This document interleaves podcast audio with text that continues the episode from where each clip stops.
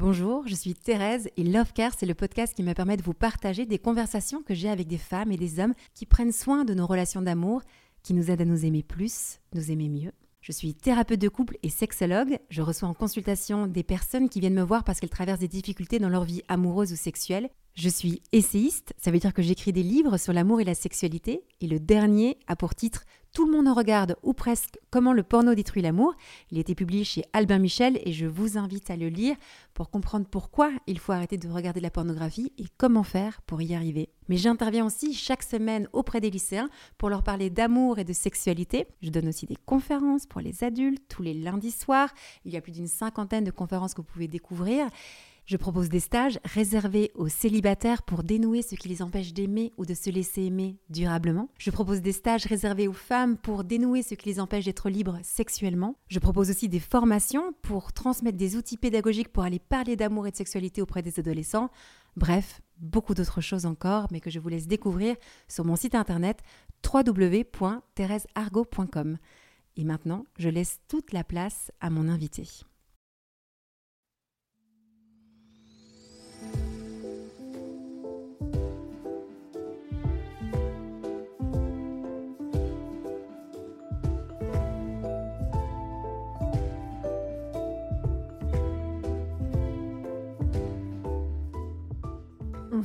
Alors on compare, on prend, on teste, on utilise.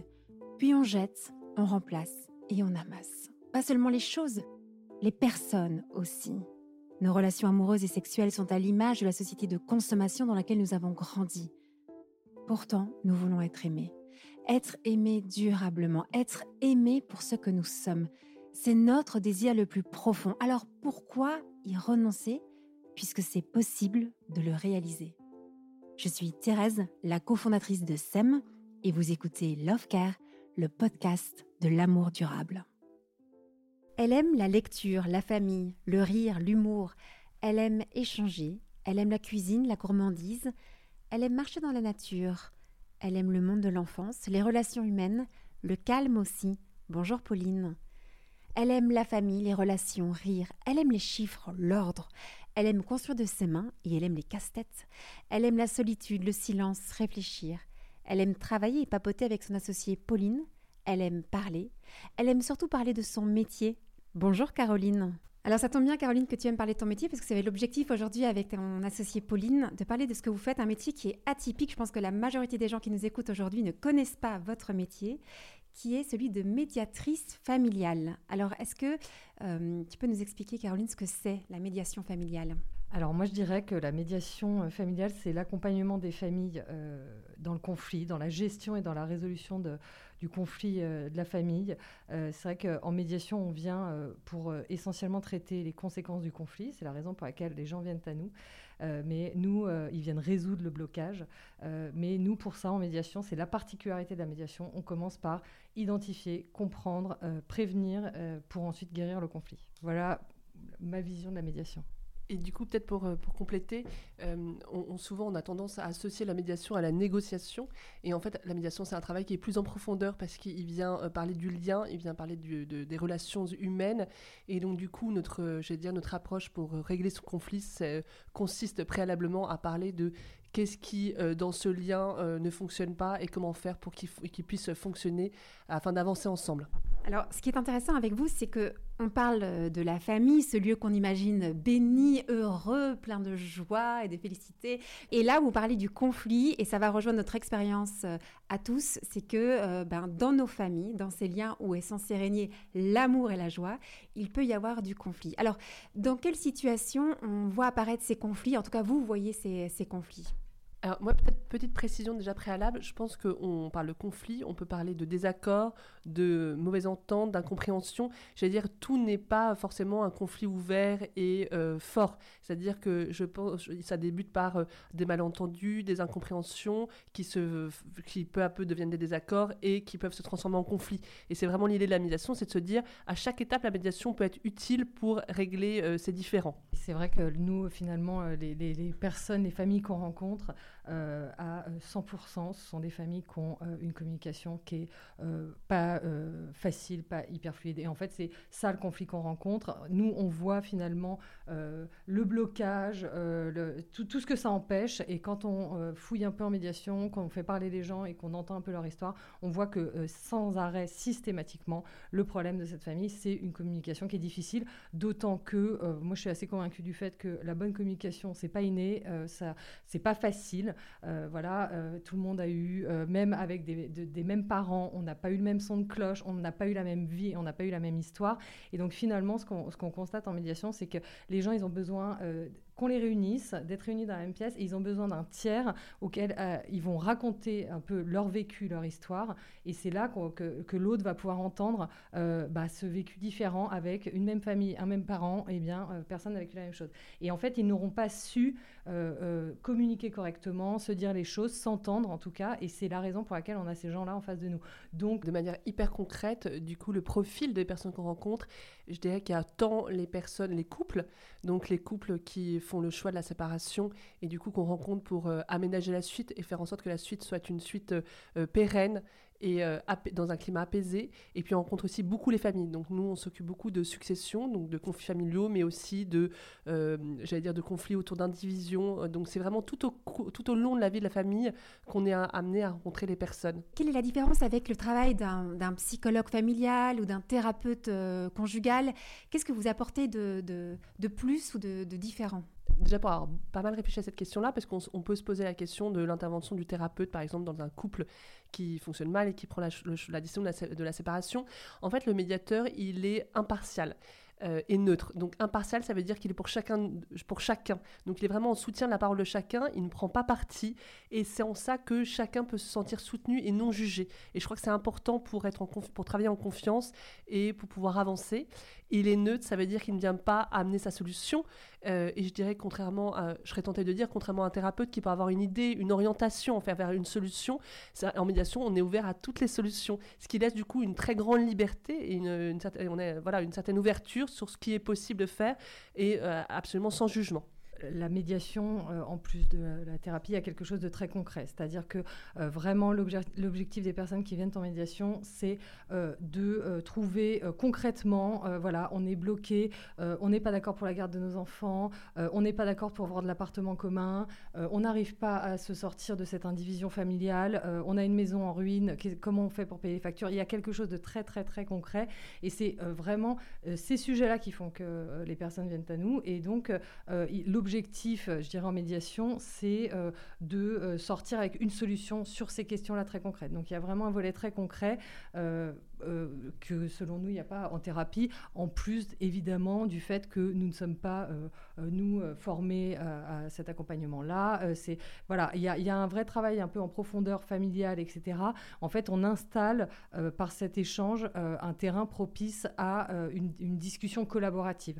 Donc, on est assez convaincu du fait qu'il faut passer par se dire les choses, essayer d'expliquer la manière dont on a vécu les choses et ce qui fait que ça ne s'est pas bien passé, pour ensuite pouvoir collaborer ensemble. Il y a toujours cette deuxième phase de on collabore pour du très concret. Oui, c'est en cela que je trouve que c'est une proposition hyper intéressante que vous faites parce que moi je l'ai pu le remarquer, moi qui suis euh, thérapeute euh, de couple, c'est que euh, beaucoup ne vont pas venir en thérapie quand ils ont déjà pris leur décision par peur que le thérapeute oriente les choses. Et puis c'est vrai qu'on n'est pas orienté solution concrète et changement concret. On a comme objectif de retrouver de la connexion, ce qui n'est pas tout à fait la même chose. Et donc, euh, si on est dans une situation conflictuelle où on sent vraiment que euh, euh, on n'a pas, enfin, le besoin n'est pas d'avoir mis la connexion, le besoin de trouver une solution à une situation qui est douloureuse, ça peut être une proposition qui est plus plus accessible, qui est plus, qui semble plus faisable. et puis j'aime bien ce côté très très concret qui peut nous aider à avancer à des moments un peu charnières dans, nos vies. Donc ça c'est déjà très interpellant dans ce que vous partagez. Est-ce que vous pouvez me donner des exemples concrets de, situations On a parlé de la, la succession. En quoi une succession peut poser problème à un moment dans une, dans une famille? Euh, Je pose la question un peu naïvement. Je n'ai jamais connu moi personnellement, mais euh, je, me demande un petit peu en quoi euh, les conflits, le problème de communication dont vous parliez peut ressurgir à ce moment-là. Alors, je, vais donner un, premier exemple parce qu'on y a réfléchi récemment à cette question-là on a à, la, question des familles recomposées, c'est-à-dire euh, on est dans le cadre euh, du décès d'un parent qui euh, a eu des enfants de différents mariages, donc déjà un potentiel sujet un peu latent de déséquilibre, d'injustice, etc. Et, et, du coup, dans, dans ces cas-là, c'est vrai que quand le, la personne décède et laisse derrière lui son conjoint, euh, souvent du coup son deuxième conjoint, mais laisse aussi des enfants d'un premier lit, se pose la question de l'équilibre, de la justice, d'un éventuel déséquilibre, du temps passé avec le parent. Est-ce que euh, finalement le conjoint m'a pas un peu pris le temps que j'aurais dû avoir avec mes parents? Est-ce que cet enfant qu'ils ont eu ensemble, il n'a pas eu plus que moi? Et donc du coup, on vient, on vient, j'allais dire, on vient chercher dans cette, dans ces solutions financières, dans le règlement de cette succession et la part qu'on va recevoir, on vient chercher souvent une réparation, une reconnaissance de ce dont on a manqué et de ce déséquilibre. Donc dans les successions, il y a, vraiment ce besoin de remettre les choses à plat et d'être réparé pour euh, ces blessures du passé. Euh, j'ajouterais que euh, nous, les, sujets qu'on voit en succession, en, médiation de manière générale et en particulier en succession, c'est que de toute façon, on a des personnes en face de nous qui vont devoir faire ensemble. C'est-à-dire qu'elles ont des sujets communs et elles sont incapables de traiter ça ensemble. Donc, euh, on est obligé d'essayer de comprendre d'où vient cette difficulté, pourquoi on n'arrive pas à en faire ensemble, parce que finalement, la bonne manière d'en sortir, en tout cas de trouver une solution, ça va être ensemble. Donc, euh, on essaye de comprendre pourquoi on n'arrive pas à faire ensemble. Donc, euh, dans les successions, on, replonge forcément dans l'enfance. Est-ce qu'il y a déjà eu, est-ce qu'il a déjà été possible de faire ensemble? Est-ce qu'il y a eu un lien? Est-ce qu'il n'y a jamais eu de lien?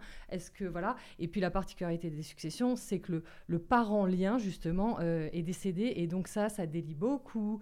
Euh, les langues, on se permet de dire tout un tas de choses euh, qu'on ne se permettait pas du vivant de son parent. Euh, on, fait, comme disait Pauline, un peu les comptes. On se rend compte que finalement, moi, j'ai beaucoup contribué et l'autre beaucoup moins, et qu'au final, on a la même chose dans la poche. Il y a un certain nombre d'injustices qui se révèlent au jour du décès, et on a besoin de le dire. Alors ça, on ne le sait pas forcément, et je trouve que c'est ce qui est un peu fantastique dans, notre métier, c'est que les personnes elles-mêmes ne se rendent pas forcément compte de ça, parce qu'elles vont arriver à nous en disant c'est juste un problème d'argent de chiffres, etc. Et en fait, nous, ce qu'on constate, c'est que c'est bien plus que ça. C'est j'ai besoin de le dire, j'ai besoin que tu m'entendes, j'ai besoin que tu me prennes en compte. Et après, on réfléchit ensemble à ça va être quoi la, manière de vous prendre en compte.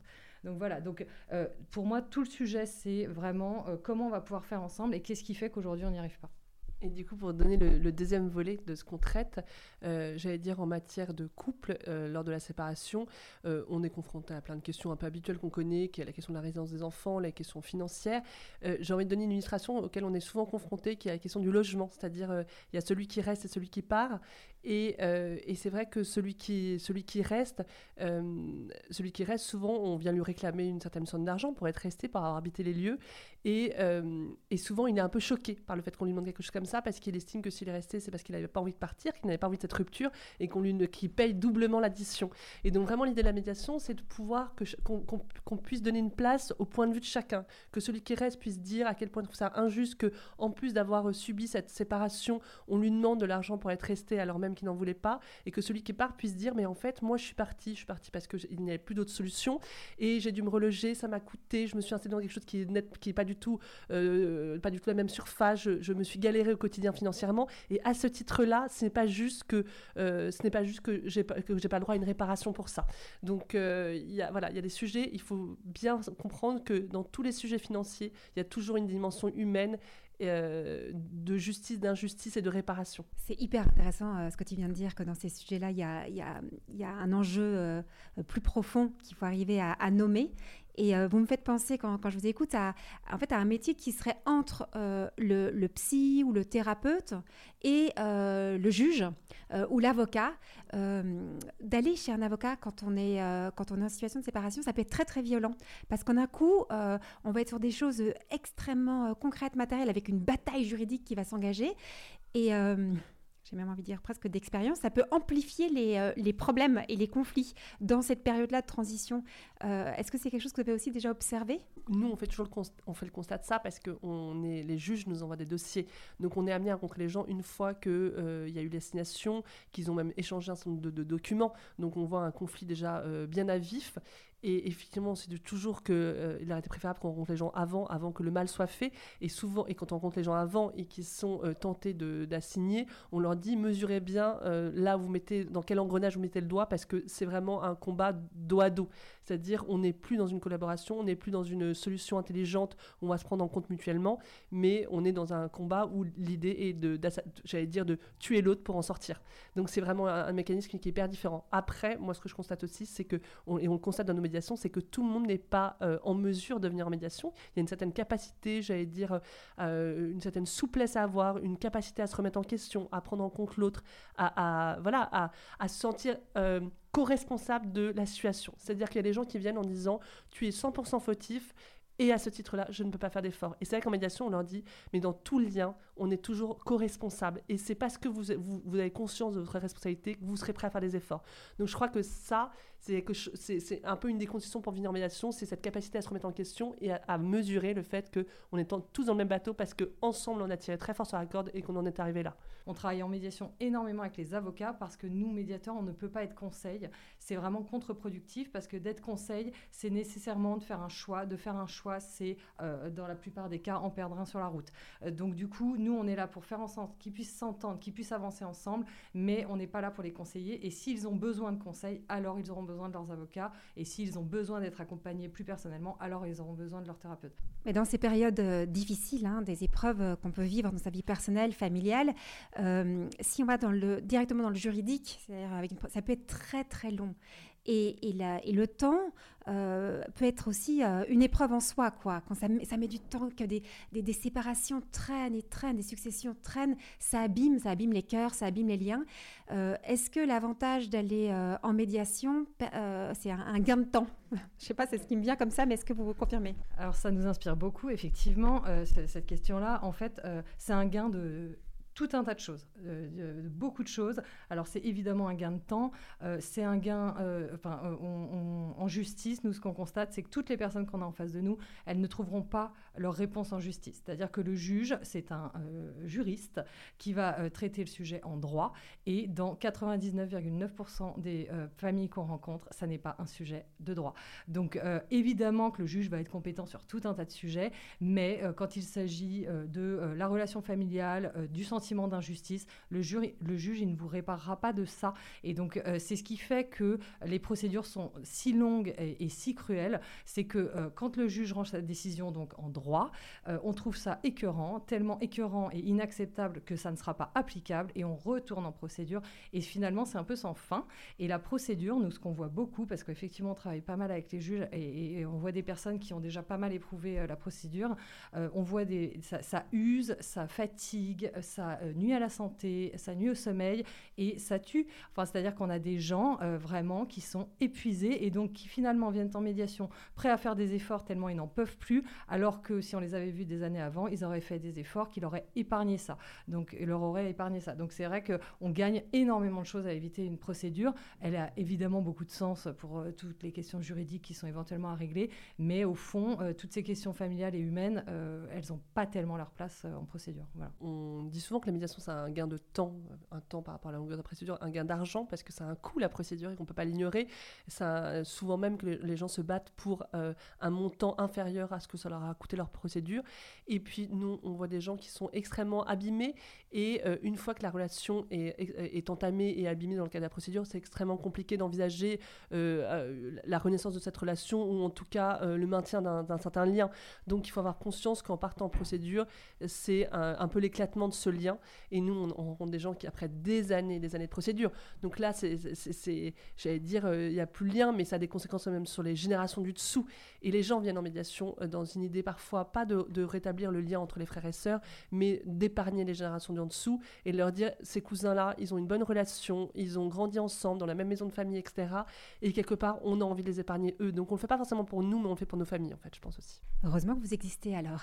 ça fait trop du bien de vous entendre, de dire il y a des solutions, il y a des, il y a vraiment une proposition qui est, qui est nouvelle, qui est intéressante. Je dis nouvelle parce que euh, est-ce qu'on peut dire que c'est quand même un métier assez nouveau? Et est-ce que vous pouvez juste me partager votre parcours? Comment vous êtes arrivé à gérer les conflits, à accompagner les conflits toute la journée? Caroline, comment en es venue à faire ce métier?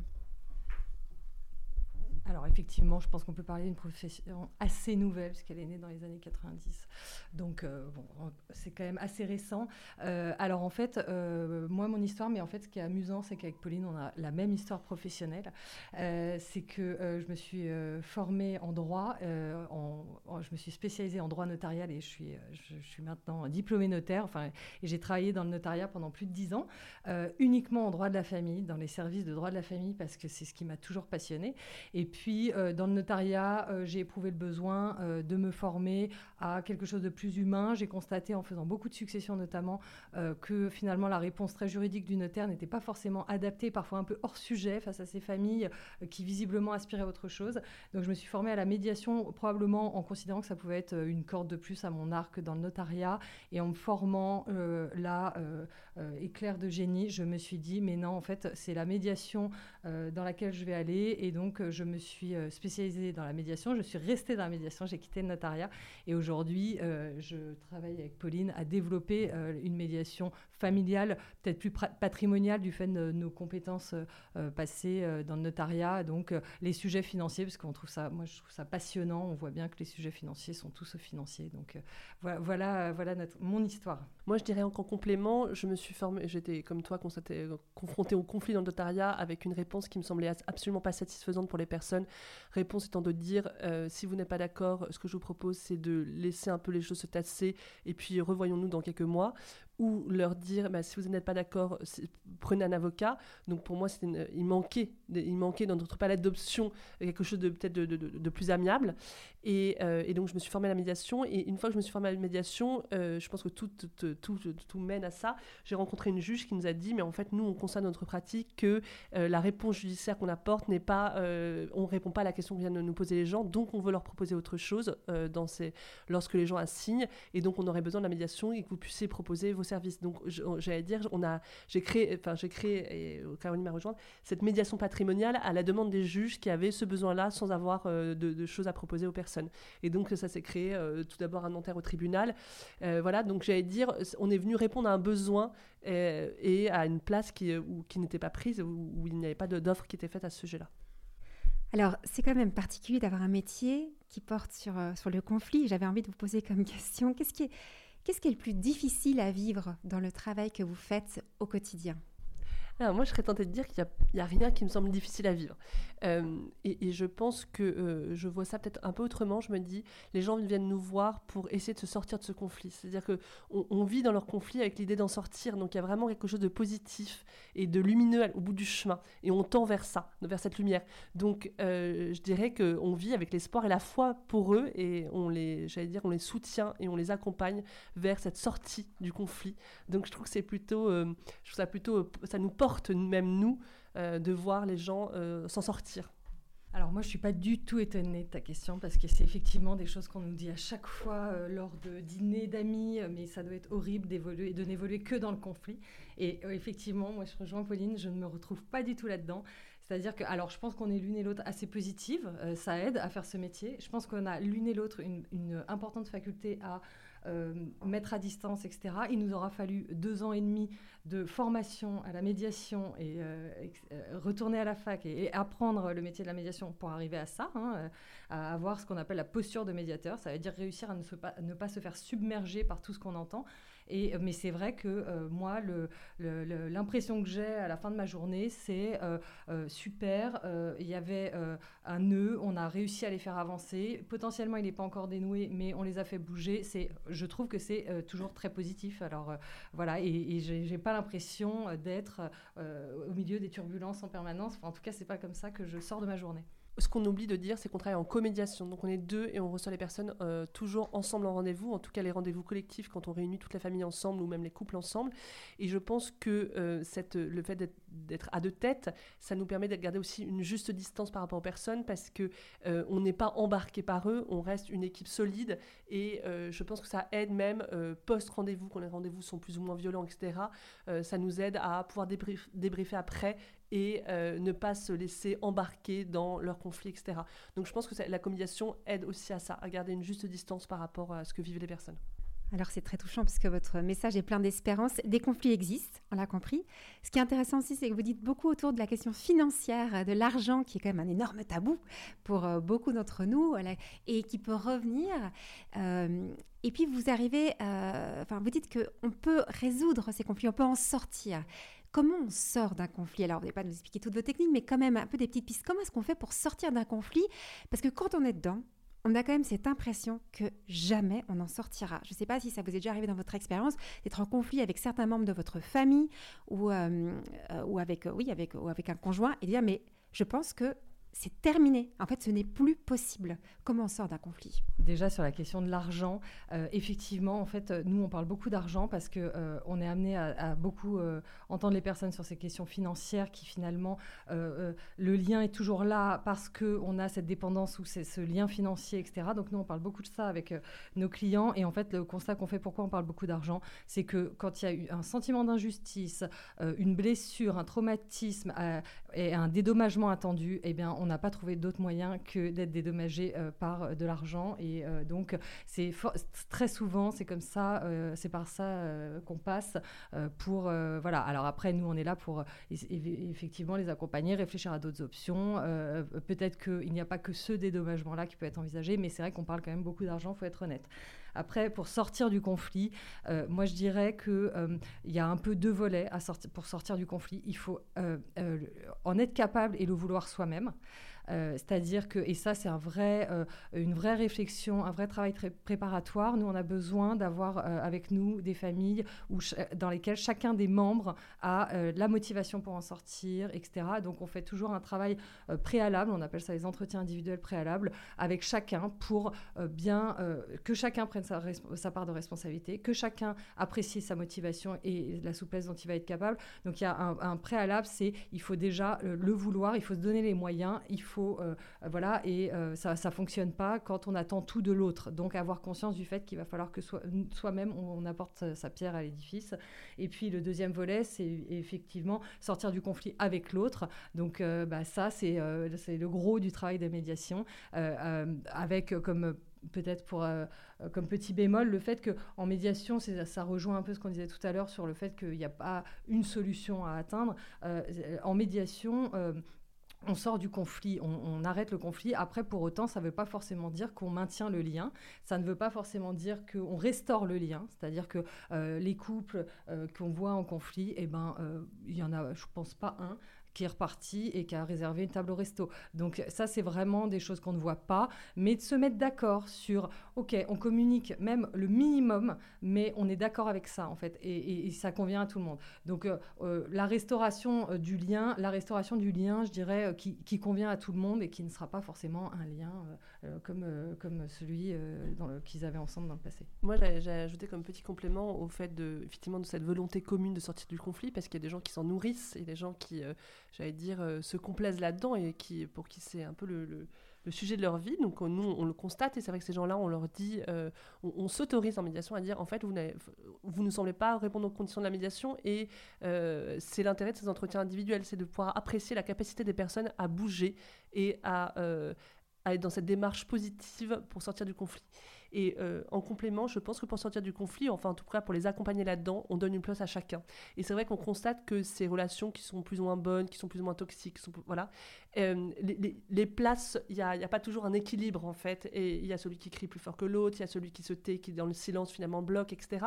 Et donc l'idée de la médiation, c'est de se dire on va se réunir et chacun aura sa place et sera entendu, et sera compris. Et c'est parce que chacun retrouve sa place et une place équilibrée que la discussion peut se, en tout cas l'échange peut être restauré vous insistez beaucoup sur la motivation de sortir du conflit. Et comment est-ce que parfois euh, on peut s'accommoder d'une certaine façon d'être en conflit avec un membre de sa famille? Quand je dis accommoder, c'est que euh, on n'en a pas vraiment conscience, hein, mais qu'on y trouve d'une certaine façon un intérêt et donc on n'en sort pas. On a ce statut euh, victimaire de dire que c'est l'autre qui est un affreux, qui est un méchant, qui nous a fait souffrir toute notre vie, et on peut rester comme ça pendant des années et ne pas avoir le désir de sortir du conflit.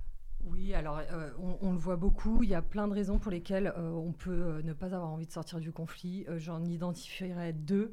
Le, le, premier, c'est évidemment que le conflit, même si il est hyper pénible, mais c'est un lien qui perdure. donc évidemment que bah, c'est une façon de avoir des contacts, échanger, être sûr que l'autre ne nous oublie pas. Hein. Les 72 SMS, bah, c'est une façon, ils seront forcément lus. Donc on existe dans la vie de l'autre, on n'a pas complètement tiré un trait, il sera obligé de me demander quand même des comptes, etc. Donc c'est un lien qui perdure. voilà. Et puis la, la, deuxième raison pour laquelle on peut être amené à s'installer finalement dans le conflit, c'est que souvent, euh, ne sachant pas, c'est mieux que pire, en fait. Euh, et euh, restons comme ça parce que je risque tellement gros à sortir du conflit, je risque de renoncer à tellement de choses que, bah, écoute, mieux vaut cette situation-là, un peu bancale, mais conflictuelle, mais au moins, j'ai pas eu à sacrifier des choses. Et puis moi j'allais dire en complément, je pense que le conflit c'est une façon d'exprimer euh, ce qu'on a à dire, sa colère, sa rage, sa haine, sa déception, sa tristesse. Et donc c'est une manière de communiquer le conflit. Donc je pense est tant que c'est quelque chose qui n'est pas apaisé euh, ou qu'on n'a on a, pas envie de changer de fonctionnement, euh, c'est ça qui fait qu'on arrive à vivre avec. Alors je pense qu'on a plus ou moins des personnalités et, pour vivre avec ce conflit, mais je pense que le, conflit pour certaines personnes est vivable et une manière de, c'est un mode d'expression. Franchement, on pourrait vous écouter des heures. C'est passionnant ce que vous partagez. Euh, J'aime bien qu'on puisse parler du, euh, conflit euh, dans la relation, parce que je pense qu'on a tous déjà vécu cette expérience d'une façon ou d'une autre. Euh, s'il y avait une chose que vous auriez voulu entendre dans votre propre vie ou transmettre, ce serait laquelle par rapport au sujet que, que vous abordez aujourd'hui? Alors moi, je dirais que ce que j'ai ce que euh, qui, ce qui m'a révolutionné dans la médiation, c'est que j'ai appris à me dire, à déjà à prendre conscience qu'on peut avoir un point de vue différent, une vision différente, et qu'on devait composer avec les visions de chacun, et qu'il n'y avait pas de vérité, il n'y avait pas euh, une bonne manière de voir les choses. Je pense que c'était très personnel à chacun, on regarde avec son regard, on regarde de sa vie passée, etc. Et donc moi, ce que j'ai appris euh, dans la médiation, c'est à dire je comprends. Ce qui ne veut pas dire je suis d'accord avec toi, mais je comprends, et je vais te prendre en considération pour pouvoir avancer ensemble. Je crois que c'est vraiment ce qu'on essaie de transmettre comme message en médiation, c'est de dire chacun a sa place, chacun a le droit de, de, de vivre et de réagir de la manière dont il, dont il réagit. Euh, en tout cas, en médiation, on a le droit de, de penser ce qu'on pense, avec toujours l'idée de se dire, mais il va falloir qu'on compose ensemble, et donc je vais te prendre en considération dans cette solution, et je vais faire avec toi. Cette distinction que tu fais entre je comprends et je suis d'accord, est-ce que tu peux euh, réexpliquer comment tu vois la, la différence? Je comprends, ça veut dire j'ai écouté ce que tu avais à me dire, j'ai compris comment tu as vécu les choses, je comprends ton point de vue. Moi, mais je ne suis pas forcément d'accord parce que moi, je ne l'ai pas vécu de la même manière. Mais en tout cas, cette différence et cette altérité, je fais avec, elle, existe en fait. Et donc, du, coup, on a chacun le droit d'être différent et de penser différemment. Et ça a autant de place pour l'un que pour l'autre. Il y a vraiment l'idée d'accueillir l'autre dans sa différence. La médiation, c'est vraiment, on a tous notre propre singularité. Donc, ce qui nécessite une certaine ouverture d'esprit, c'est évident alors dire je suis d'accord, ça voudrait dire je suis d'accord avec ce que tu dis, ce qui est difficile dans cette période de conflit. Euh, l'idée, c'est de tendre vers cet accord, donc de dire je suis d'accord, ce ne sera pas l'accord idéal, mais ce sera notre accord, ce qui nous permettra d'en sortir. Et ça, cette paix-là, à mon sens, elle n'a pas de prix.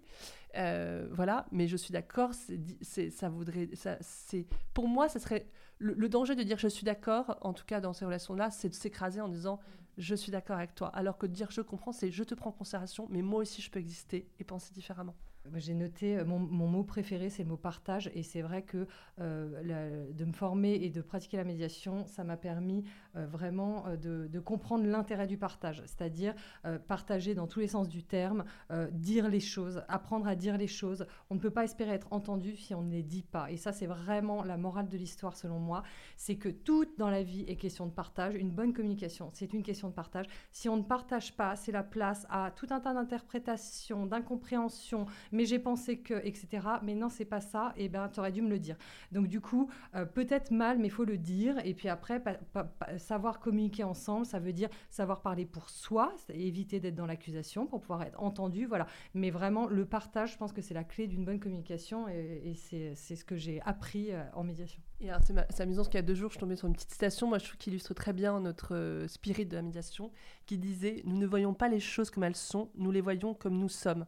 Et je crois que c'est essentiel, je pense, de, parce que c'est vraiment notre démarche de c'est de dire, euh, voilà, chacun a ses yeux, son vécu, son histoire, qui fait qu'on on regarde les choses euh, éclairées par ça. Et ce qui fait que c'est, je, comprends que l'autre ne puisse pas forcément le comprendre, ne puisse pas comprendre toutes, les, euh, toutes ces subtilités. Et la c'est venir dire les choses. C'est-à-dire venir exprimer, dire les choses pour que l'autre puisse nous comprendre et nous prendre en considération. Après, s'il ne l'est pas en mesure, au moins on aura fait ce travail-là de d'expliquer son point de vue. Tout l'intérêt du médiateur, c'est que personne totalement extérieure, totalement neutre, n'ayant absolument pas vécu ces histoires-là, on, prend un peu de hauteur et on a la possibilité de poser des questions à ces personnes qui vont donc nous raconter leur vie avec leurs mots, avec euh, entendu par l'autre qui sera présent dans la pièce. Et donc finalement notre notre présence permet euh, cet échange euh, de, raconter son histoire sans, sans se sentir jugé en toute objectivité et, et c'est comme ça qu'on on dit installer une nouvelle manière de communiquer en médiation. C'est-à-dire que s'ils s'adressent l'un à l'autre, il y a des choses qui ne seront pas dites parce qu'on considère que l'autre les sert, on ne va pas les redire pour la cinquantième fois, mais en fait, en nous racontant à nous, eh bien, ça veut dire redire tout ça, redire, le redire différemment, et nous, on s'assure d'avoir bien compris, etc. Voilà l'idée. Dernier petit complément, je dirais que notre rôle de médiateur, en étant comme ça, avec ce regard euh, totalement nouveau, c'est un nouveau départ, c'est-à-dire c'est une nouvelle chance qu'on se donne pour en sortir, parce que là, de nouveau, on remet les choses à plat, et je pense que, précision supplémentaire, c'est vrai que quand on est dans le conflit, on a tendance à se dire, mais la présence de l'autre est insupportable. Et, il est évident que la médiation, ça veut dire se réunir, ça veut dire échanger, donc ça veut dire on est tous dans la même pièce. Et ça demande un effort considérable. Nous, on a des gens qui arrivent, qui ne sont pas vus depuis 10 ans et qui sont là dans la salle d'attente à, attendre. Et on se dit, mais quel courage, ça leur demande déjà, même avant de rentrer dans la pièce, d'être là l'un à côté de l'autre quand on ne se parle plus. Mais euh, mais en fait, il y a vraiment un vrai, euh, un vrai effet un peu thérapeutique là-dedans, dans le fait de pouvoir s'exprimer euh, sans être coupé, sans être, j'allais dire, sans être jugé, en tout cas avec le regard de ce professionnel non jugeant, pouvoir parler de son vécu en étant pour une fois entendu de l'autre, sans que l'autre nous coupe, sans qu'on nous traite de menteur, etc. C'est extrêmement, je pense que ça a un vrai effet un peu de, catharsis en fait. Enfin, moi, je, trouve que euh, l'idée de la médiation, de manière générale, c'est de faire prendre conscience aux gens que c'est eux, en fait, la fin du conflit. Euh, c'est eux, euh, c'est finalement euh, leur responsabilité. Ça, voilà. Donc nous, on est des aidantes, on va les aider, les accompagner, mais finalement, sans eux, on n'y arrive pas. Sans eux motivés, on ils n'y arriveront pas. Et la meilleure des solutions, ça sera celle qu'ils vont avoir trouvée euh, ensemble. Et c'est vrai que c'est généralement hyper satisfaisant et que c'est extrêmement apaisant. Euh, donc ça explique aussi la raison pour laquelle, grâce à la médiation, on peut sortir du conflit, on est beaucoup plus apaisé. Voilà. Pour terminer, est-ce que vous pourriez nous donner différentes situations de vie euh, dans lesquelles la médiation pourrait être euh, euh, une bonne aide. J'ai même envie de vous demander, par exemple, dans des situations où il y a eu des agressions sexuelles, des abus sexuels dans les familles, est-ce que vous vous en occupez ou pas? Parce qu'aujourd'hui, on nous encourage à aller très vite dans le juridique, alors que après vous avoir écouté, je me dis, mais la médiation pourrait être une très belle porte aussi. on a parlé de succession, de divorce. Est-ce qu'on peut juste énumérer les différentes situations? Alors, je rebondis sur la question des agressions sexuelles et des viols parce que c'est vrai que euh, on a traité ça en médiation et on a découvert, même nous-mêmes, on en a fait l'expérience, c'est-à-dire que on était au départ un peu frileuse et on s'est rendu compte des effets positifs que ça pouvait avoir. Alors, il est évident qu'on réunit dans la même pièce euh, l'agresseur et l'agressé, mais avec l'idée d'un pied d'égalité aussi.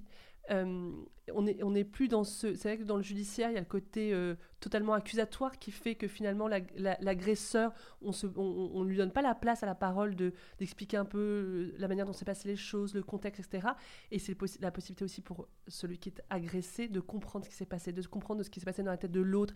Tout ça dans un climat apaisé. On n'est pas euh, dans un interrogatoire, etc. Il dit qu'il amène ce qu'il a envie d'amener, et nous en soutien de ça et tout ça en toute sécurité parce qu'on est dans un lieu sécurisé où on est extrêmement vigilant à ce qui peut se dire, ce qui peut être, euh, oui, de la manière dont les choses peuvent se dérouler. Donc j'allais dire, euh, ça a vraiment un sens parce que euh, quand ces agressions ont lieu, ça a souvent lieu dans les familles. Hein, ça permet aussi peut-être d'éviter l'éclatement de la famille et peut-être de les traiter un peu d'une manière un peu différente pour donner une chance de survie aux familles. Oui, j'amenais cette situation parce que j'ai pu la voir aussi en consultation, que, donc, comme tu disais très justement, Pauline, la plupart des abus sexuels se vivent aussi en famille, il faut le dire, c'est une triste réalité.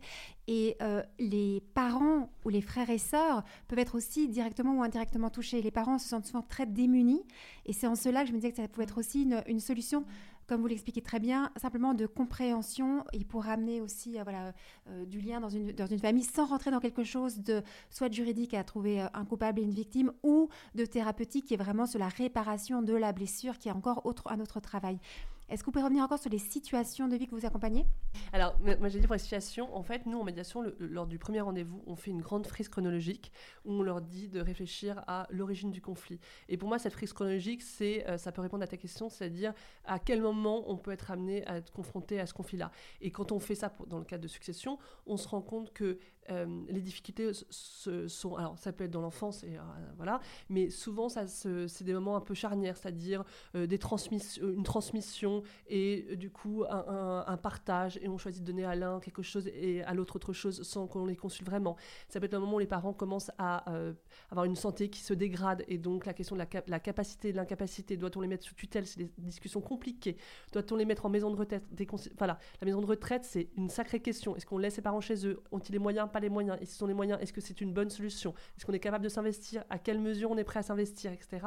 Donc, je vais dire, tout ce, moment de fin, de fin de vie et sont des moments euh, clés où, euh, j'allais dire, les choses se dégradent vite euh, et, on est proche de, la fin. Et donc, du coup, les gens arrivent en n'ayant pas digéré ces dernières années où euh, on s'est plus ou moins investi de la même manière, etc.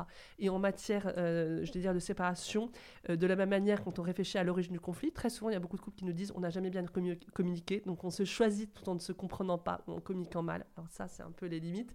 Mais c'est souvent l'arrivée d'un enfant qui est un sujet de dont on ne discute pas parce que moment extrêmement dense et finalement on s'éloigne. Euh, euh, la sujet de, la du présence des, parents et des familles des uns et des autres, quelle place on est prêt à leur donner, est-ce qu'on a chacun la même vision de la famille et de la place qu'on donne à nos familles? Donc ça, ce sont des sujets qu'on rencontre souvent en médiation. Le sujet de l'infidélité aussi, c'est-à-dire, euh, enfin, qu'est-ce que c'est l'infidélité? Faut-il être fidèle, dans le couple? Nous, on voit beaucoup de couples qui font le choix de l'infidélité et qui arrivent à, comme ça à vivre ensemble. Après, nous, on finit par les rencontrer. Alors, on, ne connaît pas ceux qui sont infidèles et qui euh, finissent ensemble. Mais en tout cas, il y a des, moments comme ça, vraiment de rupture où, euh, où les gens pourraient plus en amont venir nous voir en disant bah voilà, on a été confronté à telle difficulté qui fait qu'on on se tourne le dos aujourd'hui, qu'on n'arrive plus à se parler pour éviter que les choses s'accumulent et que le conflit soit extrêmement quisté quand on les rencontre. Nous, on travaille aussi beaucoup avec les familles au sein des entreprises, les entreprises familiales.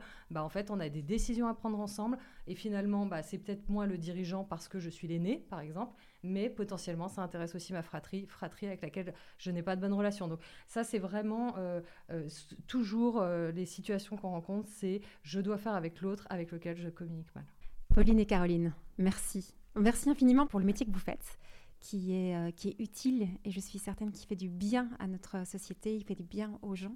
Donc merci d'avoir choisi ce métier-là. Merci de vous être formé. Merci de nous le partager avec euh, autant de générosité. C'est extrêmement clair tout ce, que vous, tout ce que vous avez dit. Puis moi, je vous dis aussi merci personnellement. Ça m'a beaucoup inspiré. J'ai des conflits en ce moment dans ma vie. Et je me disais, bah, tiens, euh, pourquoi est-ce que je ne les dépasse pas? Et donc, euh, donc ça m'a beaucoup aidé et inspiré. C'est pour ça que j'étais très silencieuse pendant cette interview. Je vous ai écouté. Et ça, voilà, ça me fait réfléchir sur les lieux encore dans ma vie où je suis en conflit et, et ma volonté ou pas de, de les résoudre. Donc, euh, je ne sais pas si euh, vous qui nous avez écoutés, ben, vous avez un peu le même sentiment que moi, que parfois voilà, on, reste en conflit. Et quand est-ce qu'on sent que c'est le moment peut-être euh, d'aller, avancer pour plus de, joie et de paix dans sa vie? Et heureusement que vous existez, parce qu'il y a des personnes qui peuvent nous aider. C'est ça que moi je retiens aussi, c'est que face à des conflits et quand ils sont vraiment très profonds, on a l'impression, en tout cas moi j'ai souvent l'impression qu'on ne jamais on pourrait en sortir. Et là vous dites si on a des outils, on a une façon de faire pour en sortir, il y a des solutions.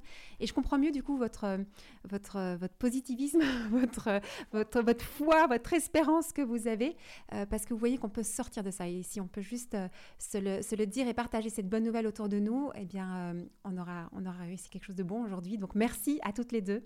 Et puis, on va suivre vos activités aussi. Je mettrai les liens voilà, sous ce podcast. Merci.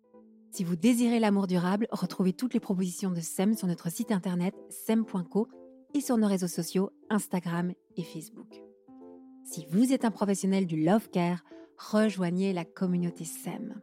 Et pour semer avec nous cette vision de l'amour, mettez un avis ou 5 étoiles sur votre plateforme d'écoute pour soutenir ce podcast, venez signer notre manifesto et surtout, parlez de SEM autour de vous. Parlez-en à vos amis, à vos familles, à vos collègues qui ont tant besoin d'être outillés et accompagnés pour vivre leur désir le plus profond, aimer et être aimé durablement. Ensemble, nous réussirons à opérer la révolution de l'amour.